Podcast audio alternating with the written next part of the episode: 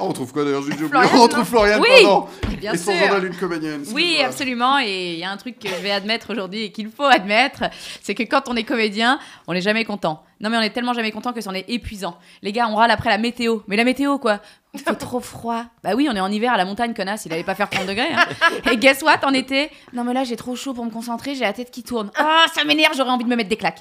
Et même quand la prod est au petit soin avec nous, on a des trucs à redire. Bon, bah c'est gentil de m'affréter un taxi, mais si ça avait pu être une demi-heure plus tôt, euh, ça aurait été parfait parce que là, je suis un peu fatiguée. En...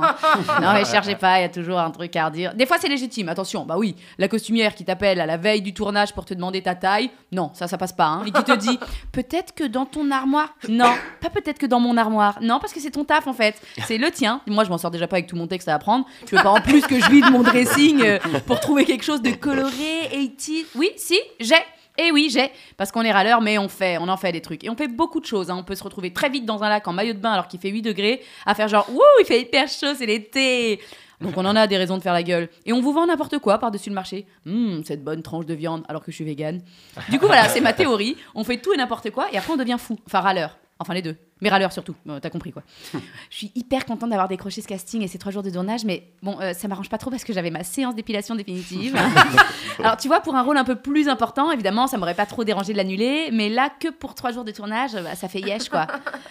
T'es sûr? Hmm, Non, parce que même quand t'as le premier rôle, t'es relou, hein. Et tu finis par dire, ouais, mais le second rôle, il ramasse tous les rires. Eh bah, tu l'avais lu, le scénario, c'est pas une surprise.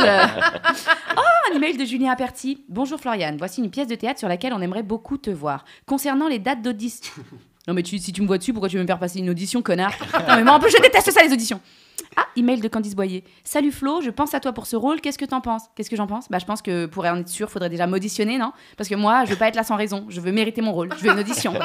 Enfin bref, j'arrête ici parce que je suis à deux doigts de me crever les yeux tellement je m'énerve.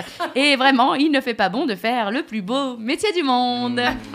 Merci Florian. Mais je t'en Ça va, ça va, ça va. Toi, on ira te voir chercher ton César. Non, suce-moi salope, ça va. Je ne m'en lasserai Euh, jamais. moi non plus. Jamais. Ja-